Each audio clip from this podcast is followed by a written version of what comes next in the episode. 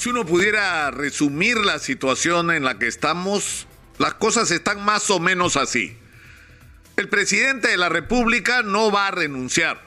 Lo ha dicho claramente y lo ha hecho saber por todos los medios posibles. El Congreso de la República no tiene los votos para la vacancia presidencial. Por el otro lado, el presidente de la República, que tendría en sus manos el instrumento para provocar un cierre del Congreso, empujándolos a cuestiones de confianza, que no le debería ser muy difícil, dado el comportamiento del Congreso, no cuenta con algo que es indispensable para enfrentar una situación como esta, que es el respaldo popular. Porque si bien es cierto que el Congreso está absolutamente desacreditado, es la institución más desacreditada del país, el presidente de la República no cuenta precisamente con el apoyo popular indispensable para una confrontación política de esa naturaleza. Y por último, la posibilidad de un adelanto de elecciones que aparece como la salida más razonable en una situación como esta. Por más que los ciudadanos deseamos recoger firmas, resulta que por la estructura de nuestro sistema político, santificado en la Constitución del 93, tendríamos que recoger firmas para entregárselas a los señores del Congreso, a ver si los señores del Congreso tienen a bien producir una modificación constitucional que permita un adelanto de elecciones. Y los señores congresistas no lo quieren hacer porque están atornillados, no quieren salir de donde están, está claro. Está claro y están dispuestos a hacer cualquier cosa con tal de permanecer ahí. Entonces, eso nos pone a los peruanos en una situación y, en un dilema, porque tenemos dos temas al frente. Primero son las urgencias.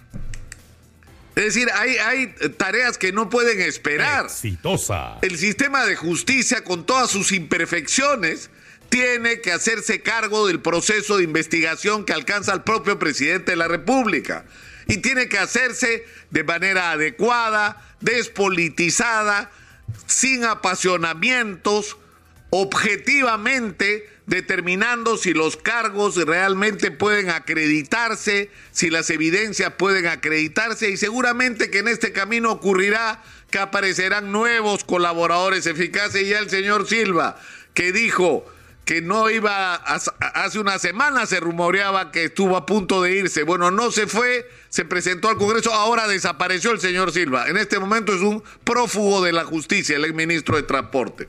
Y puede pasar cualquier cosa, de repente así como dijo, no me voy a ir y se fue, así como dijo, no me voy a acoger a la colaboración eficaz, de repente decide hacerlo.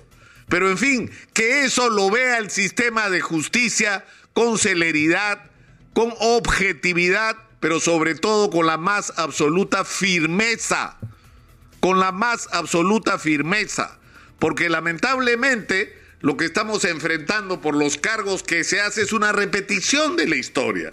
Es lo que ha ocurrido a lo largo de las últimas décadas en el Perú.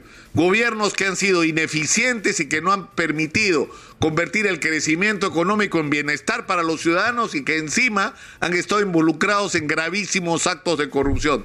La historia parece ser una repetición de lo que ya vivimos.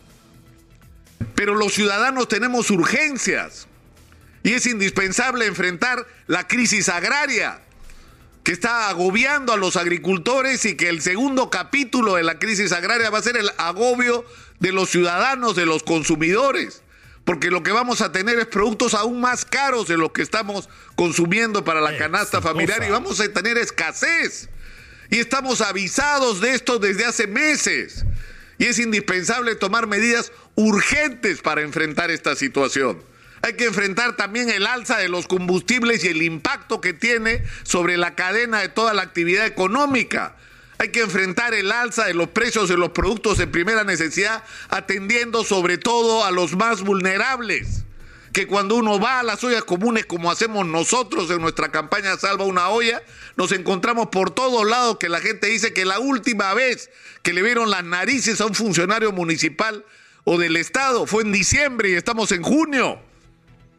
Hay tareas urgentes, hay que promover el empleo y para eso la inversión pública es clave para activar la economía y para darle chamba a la gente y no solo bonos a los más vulnerables.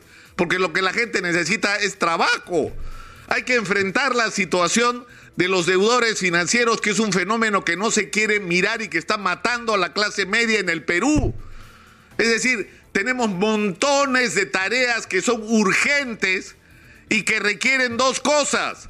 Que el presidente de la República, no quiero usar la expresión que me provoca, pero se sacuda y decida poner a la cabeza de los ministerios a gente calificada a gente capaz, a gente que no le dura ni dos semanas como el ministro de Agricultura que resulta que tenía anticuchos en el pasado. No puede ser que se sigan tomando las decisiones de esa manera, sin siquiera filtrar a qué personas están entregándoles carteras tan importantes como agricultura y otras. O sea, necesitamos no solamente un horizonte claro de las tareas urgentes que hay que cumplir, sino a la gente adecuada. Y hay técnicos, profesionales, especialistas que vienen del mundo empresarial, del mundo gremial, del mundo académico, que vienen de, de, prácticamente de todas las regiones, de los colegios profesionales, de las facultades universitarias que están dispuestos a comprarse el pleito y asumir las tareas urgentes que hay que asumir. Pero en el otro lado, en el largo plazo, es que tenemos que resolver también el gran problema del Perú, que es el de su representación política. No podemos seguir en esto que estamos viviendo en los últimos años, escoger entre los peores, escoger a ver quién nos va a gobernar, escoger a quién nos va a robar esta vez, a quién nos va a hacer un gobierno ineficiente. No podemos seguir así.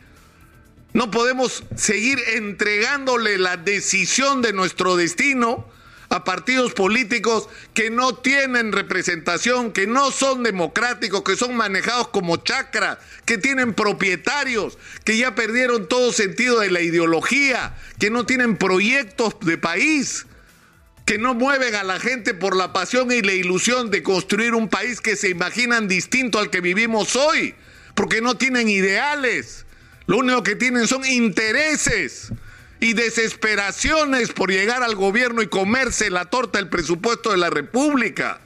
Y acá tiene que haber un cambio de actitud.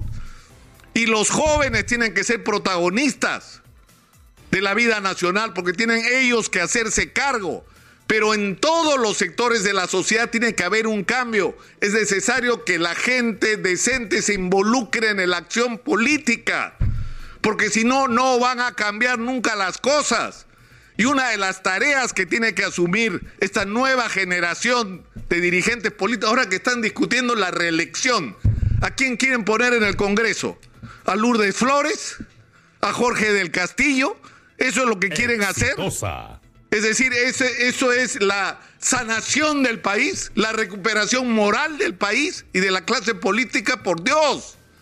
Necesitamos nuevos rostros, nueva gente gente intachable. Eso es lo que necesitamos y una de las primeras tareas que hay que asumir y que este gobierno no ha querido asumir es la profunda reforma del sistema del aparato estatal, de la estructura del aparato estatal. El sistema perverso de los puestos de confianza, donde entra un gobierno y pone los cargos más importantes, hasta el 5% de los puestos de todas las instituciones, pero ese 5% está arriba. Quiénes son los que toman decisiones, los que compran, los que contratan, los que deciden qué se hace con el presupuesto y por supuesto los que se hacen ricos y los que no resuelven los problemas de los ciudadanos. Entonces hay que cambiar la estructura del aparato del Estado, hay que reducir al mínimo indispensable los puestos de confianza y tiene que establecerse en el Perú un sistema de meritocracia donde si eres presidente de Sedapal es porque te has ganado tu sitio en un proceso de concurso y en una carrera. Y en cualquier institución, igual en el salud, en todos los sectores. Y por supuesto habrán cargos de carácter político, pero que serán lo mínimo posible porque debemos, tener un Estado profesional, no un, estadio, un Estado políticamente manipulado por quien esté circunstancialmente en el poder, que se alía con las mafias que preexisten y perduran a lo largo de los gobiernos y que lo único que hacen es no resolver los problemas y enriquecerse. Si no producimos esos cambios, la historia se va a repetir. Y no importa lo que pase con el profesor Castillo, que renuncie, que lo vaquen, que la calle sea la que lo saque, si lo que vamos a tener al final es una repetición de la historia y nos vamos a ver obligados a, a decidir en base a una oferta, a un menú político, que es algo que no nos merecemos, que el Perú no se merece y que puede implicar un cambio significativo si logramos si logramos que aparezcan nuevas figuras, nuevos rostros en la política peruana y nuevas maneras de hacer política. Yo creo que eso es la tarea más importante junto con la de las urgencias. ¿Cuál es el camino? ¿Cuáles son los pasos a dar? Sinceramente no tengo la respuesta. Pero yo creo que todos y cada uno de nosotros estamos en la obligación de plantearnos cuál es el papel que debemos cumplir en este proceso de construcción de un nuevo liderazgo, de un nuevo liderazgo, un liderazgo distinto para el país. Y entender finalmente y para terminar, y una vez más, que hay muchísimas cosas que nos unen a los peruanos, muchísimas, más allá de por quién votó usted el 6 de junio del año pasado. Las cosas que tenemos en común son muchísimo más grandes que las que nos separan y son los políticos oportunistas los que nos dividen a los peruanos. Y eso es algo que tenemos que entender y eso es algo que también tenemos que cambiar.